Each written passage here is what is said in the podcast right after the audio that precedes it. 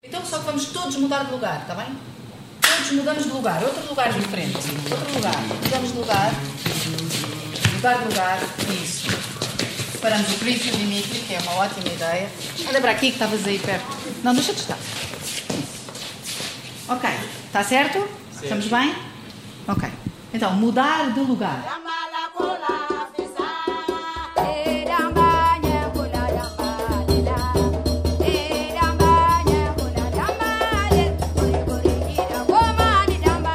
Nos primeiros nove meses do ano, Portugal acolheu mais de 1.200 requerentes de proteção candidatos ao estatuto de refugiado.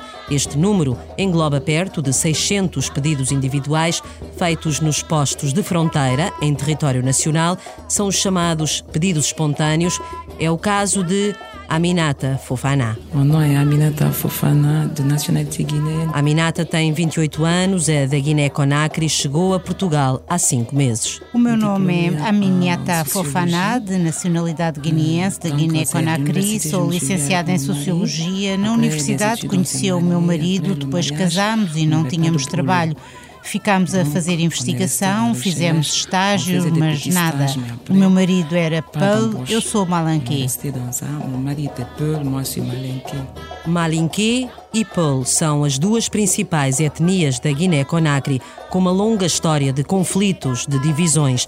A Minata viu-se no meio desta guerra, onde não é bem aceito o casamento entre pessoas que pertencem a estas duas etnias rivais. Mas a Minata, que é Malinquê, desafiou a família, decidiu casar com um homem da etnia Peul, a mais importante é a etnia maioritária no país, à qual pertence o líder da oposição, Selou Diallo, que lidera a União das Forças Democráticas da Guiné. O presidente da Guiné é Malanqué, Alpha Condé, o líder da oposição, Diallo, é Pal. E como são de etnias diferentes, há muitos problemas. A minha família não queria que eu casasse com ele, mas como eu gostava muito, casei e não conseguimos trabalho. Houve uma grande manifestação, o meu marido participou e teve muitos problemas. Em Guiné, meu marido a voulu participer e lá on a eu des problèmes. O teu marido ficou lá? Não, ele décédé. Não, ele morreu. Foi por isso que decidi sair da Guiné e vir para cá. Depois da morte do marido, a Aminata decidiu fugir do país, deixou na Guiné-Conakry um filho com dois anos de idade, veio para Portugal para se sentir protegida. Choisi de venir ici parce que j'ai pensé qu'ici je pouvais être protégée. Aminata veio para Portugal à procura de proteção de um lugar seguro. Aminata é licenciada em Sociologia, gostava muito de ficar por cá, a trabalhar, já entregou o currículo, agora está à espera. Je suis Desde que vim para cá que estou à procura de trabalho, já fiz o meu currículo, agora estou à espera. Gostava muito de trabalhar aqui, gostava mesmo muito de trabalhar aqui. Aminata está em Portugal há cinco meses. Quando chegou a Lisboa, entregou o pedido de proteção internacional junto do CEF, sem qualquer condição económica para conseguir viver. O Serviço de Estrangeiros e Fronteiras encaminhou-a para o Centro de Acolhimento da Bobadela, do Centro Português para os Refugiados. Foi ali que passou os primeiros meses em Portugal. A Aminata é uma, uma senhora muito, muito responsável e não, e não querendo eh, entrar em pormenores que não poderei partilhar, posso dizer que a integração dela aqui no centro foi feita muito facilmente, porque tem uma boa capacidade de comunicação, tem uma boa capacidade de relação entre pares e, portanto, isso facilitou aqui eh, a primeira fase de acolhimento. Ao nível da integração, temos estado a trabalhar com, com a Aminata no sentido de ver quais as expectativas e mo- motivações que ela traz e que gostaria que fossem respondidas e aquilo que neste momento ah, irá conseguir obter. E, portanto, estamos ah, a caminhar com ela lado a lado para conseguir dar resposta também à integração laboral e a outras, a outras respostas. Cláudia Soares é assistente social no Centro de Acolhimento para Refugiados e acompanha a Aminata Fofana. A prioridade agora é arranjar trabalho.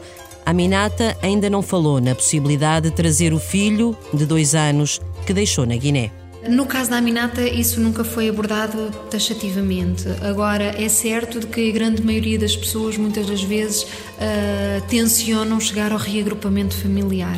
Esse reagrupamento familiar é um processo acompanhado pelo nosso departamento jurídico uh, quando as pessoas já têm um título de residência e, portanto, é sempre uma hipótese a colocar e é sempre uma esperança que estas pessoas possam ou que têm para, para ser respondido. No centro de acolhimento vivem algumas famílias. Esta casa tem capacidade para 42 pessoas. Nós aqui no centro costumamos ter um bocadinho do mundo uh, aqui dentro. Temos muitas nacionalidades, uh, maioritariamente uh, paquistaneses, afegãos, temos também ucranianos. Serra Leoa, Gâmbia. O Centro de Acolhimento para Refugiados, na Bobadela, em Loures, tem 10 anos. Já passaram por ali milhares de pessoas. É o primeiro porto de abrigo para quem chega a Portugal. O objetivo é garantir condições de acolhimento e de integração aos requerentes de asilo. Ficam aqui durante um período transitório até à decisão sobre o pedido de asilo. O nosso grande objetivo é que este centro seja uma casa acolhedora e que eles se sintam uh, como se estivessem na, na própria casa. E onde há regras que todos têm de cumprir. Cláudia Soares, assistente social no Centro de Acolhimento, reconhece que a maioria das pessoas que chega ao centro está numa situação muito frágil. Tiveram de abandonar o seu país, estão sozinhos, não falam português nem sabem como vai ser o seu futuro. Nesta casa têm de partilhar o quarto, a casa de banho e a cozinha. A ideia é criar um ambiente familiar que pode começar na preparação das refeições. Optámos por ter uma, uma cozinha comunitária. Nós damos um apoio pecuniário para eles poderem ir às compras, comprarem aquilo que quiserem e são eles próprios que executam e fazem a própria alimentação. Muitas das vezes isto cria laços entre eles, não é? E conseguimos uh, percebermos que existe uma dinâmica na, no ato de cozinhar, nesta, nesta, nesta rotina, que depois ajuda à, à interseção e à. E à um, ao dinamismo de criar relações entre eles. Para além do alojamento e de dinheiro que cada um deles recebe para comprar alimentos e para transportes, há muitas outras coisas para tratar. Primeiro, a saúde. É preciso fazer a inscrição no centro de saúde. Depois, a escola para as crianças e para os adultos garantir a inserção profissional. Mas antes de mais, é preciso aprender a falar português. Conhecer a língua é essencial é determinante para a integração dos refugiados.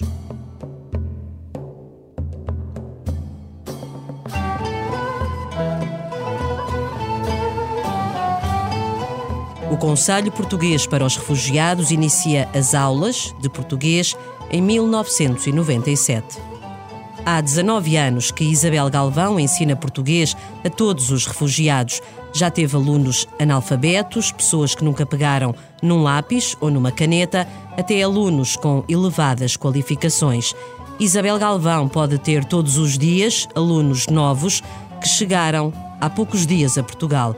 No Centro de Acolhimento da Bobadela, há aulas de português quatro vezes por semana, numa sala de aula normal, onde se aprende também a partilhar, onde se aprende a conhecer o outro. Há uma confiança que se começa a estabelecer, quer comigo, e quer com os colegas, porque a aula é um espaço também de conhecer o outro. De, muitas vezes não há disponibilidade para conhecer o outro. A pessoa está muito traumatizada com o seu, com o seu trauma, com os problemas que deixou, deixou a família, deixou os seus bens, não, não, não vê luz nenhuma, está, há, há, uma quase indisponibilidade psíquica para, para a aprendizagem, não é? Porque está muito centrado no seu, no seu drama, no seu problema, mas depois começa a relativizar também, porque o, a pessoa que está ao lado também também, também tem uma história, não é? E, e, inicialmente quase que eu sinto por vezes que as pessoas pensam a minha história é muito pior do que a do, do outro. Uh, eu, eu, eu, sinto que nem sempre há disponibilidade sequer para dizer o nome da outra pessoa, porque não é muito difícil, uh, não, não sei dizer. Mas, portanto, todo esse espaço é de, conhecimento, é, de, é de conhecimento em relação ao outro e de partilha. E é também na sala de aula que se contam peripécias do dia a dia, mal entendidos que acontecem com cada um deles, na rua, na viagem de autocarro, no supermercado. A tarefa não é fácil e, para além de ter alunos novos todos os dias, Isabel Galvão sabe que nem todos conseguem ter disponibilidade para aprender. Enquanto que há pessoas que, neste novo passo, estão, numa, estão a querer absorver tudo e a querer ver como é que vão ultrapassar, há outras pessoas que não têm essa disponibilidade. Ainda. Ainda, não têm. Porque estão muito a pensar qual vai ser a resposta do CEF, estão a pensar na família que ficou, não sabem de, muitas vezes de vários familiares, ou não percebem como é que pode continuar a vida lá porque saíram de espaços é de conflito, vamos, vamos, e de perseguição, não é? Muitos casos é o único elemento da família que saiu, que lhes foi dada essa oportunidade, que a família se reuniu e se juntou para o fazer. Portanto, é natural que também sinta uma grande responsabilidade e uma grande carga, não é? E uma, não sei, são muitas situações diferentes, muitas. A motivação é fundamental, não é? Para aprender a língua, para, para se integrar. O que tu, tu está a fazer? Estou a pentear o cabelo.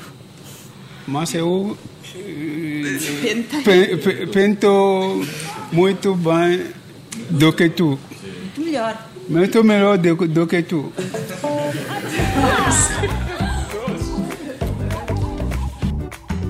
Isabel Galvão está agora no palco do auditório do Centro de Acolhimento para Refugiados com a atriz Sofia Cabrita. Preparámos tudo antes, né? vamos preparando. Às vezes a Isabel manda-me um mail ou liga-me no dia anterior a dizer: Olha, tivemos a insistir muito nisto das profissões, se pudermos fazer aquele exercício das profissões ao outro, então pumba, tentamos ligar, embora também aqui estejam pessoas de diferentes níveis de português, portanto, que estão em aulas diferentes. E acontece muitas vezes esta, esta relação. Mas uma coisa é certa, há problemas que, problemas entre aspas, não é? Portanto, questões do português que persistem. O português é uma língua difícil persistem, portanto, não, posso, podemos repeti-los vezes sem conta, estejam as pessoas no nível A, no A1, no B, no B. É, persiste sempre, porque até para nós portugueses às vezes é complicado, não é? é portanto, e são coisas que se repetem e que nós percebemos que usando o corpo é mais fácil. Boa. Então, ficou claro, sim, mais sim. ou menos, sim? Sim, sim. Há palavras que são ligeiramente diferentes, como. Um, o que é que era pentear? Não, eu penteio-me. Mas eu penteio, era por causa do eu penteio que ele disse eu pentar. É, penteio, é difícil. Penta, pentear, né? Pentear. Ah, é isso. O verbo irregular, os verbos irregulares são mais difíceis. Desde há dois anos e meio que as aulas de português são complementadas com as aulas de expressão dramática, uma vez por semana. A Isabel já me tinha prevenido que isto podia acontecer, portanto, estamos a, a, trabalhar um tema como a família, ou sobre a nacionalidade, ou sobre a profissão. Às vezes podemos tocar em assuntos eh, que não, não, não são tão fáceis de ouvir para nós e de expressar, de expressar para eles. Eu tento eh, passar por cima, de alguma maneira, não é? Que não, não insistir, porque não é esse o objetivo. Quanto mais nos mantivermos iguais aqui, melhor. Portanto, que o foco seja outro, porque tem que haver um momento no dia destas pessoas que eles não estão a pensar nem no CEF, nem, no, nem no, na resposta positiva, nem na família que deixaram, nem na guerra, nem no, no, no conflito que deixaram, nem na vida. Pronto, que estejam a pensar noutra coisa. Ok, estamos há muito tempo de pé. Vamos nos espreguiçar outra vez, sim. Vamos. Um, dois, três. Espreguiçar aqui. A coluna. Todos, todos a queixarem. Ai, ai, o braço. Ai, o pé. No palco estão homens e mulheres de várias idades, vieram da China, da Eritreia, do Mali, do Togo, Nigéria, da Argélia, da Síria, do Congo. Eu chamo-me Félix, sou do, da, da República Democrática do Congo, sou congolês. Uh, eu estou aqui em Portugal uh, desde de mês de julho, dia 1 de julho. Já fala muito bem português. Eu tenho dois professoras. eu falo português uh, muito melhor do que tu.